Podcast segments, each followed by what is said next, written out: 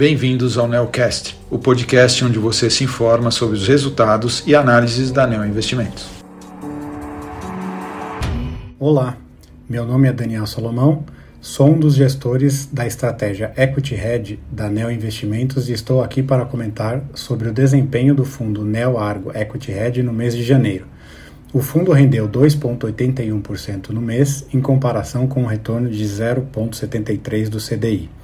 As posições do fundo Equity Hedge se dividem em dois grupos, que são as posições direcionais e as posições de valor relativo, ou também chamadas de long and short.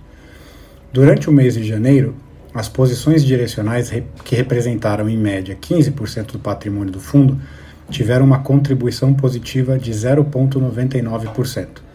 Janeiro foi um mês muito volátil para a Bolsa Brasileira, que começou o ano com forte realização mas reverteu esse movimento ao longo do mês, fechando com alta de 7%. Aproveitamos o bom desempenho e reduzimos a exposição direcional ao longo do mês. Continuamos com uma carteira concentrada em posições com forte geração de caixa e onde entendemos que o valor de mercado está abaixo do valor intrínseco dos negócios. Além do bom desempenho das posições direcionais, a estratégia long and short também entregou bons resultados no mês. As posições intrasetoriais, que juntas perfazem a maior alocação do fundo, entregaram os principais ganhos no mês. Tivemos contribuições positivas de vários setores, como industrial, consumo não cíclico, saúde e financeiro.